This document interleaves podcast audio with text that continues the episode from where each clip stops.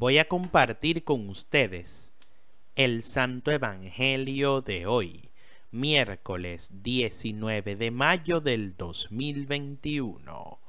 Lectura del Santo Evangelio según San Juan. En aquel tiempo Jesús, levantando los ojos al cielo, oró diciendo, Padre Santo, guárdalos en tu nombre, a los que me has dado, para que sean uno, como nosotros. Cuando estaba con ellos, yo guardaba en tu nombre a los que me diste, y los custodiaba, y ninguno se perdió, sino el Hijo de la perdición, para que se cumpliera la escritura.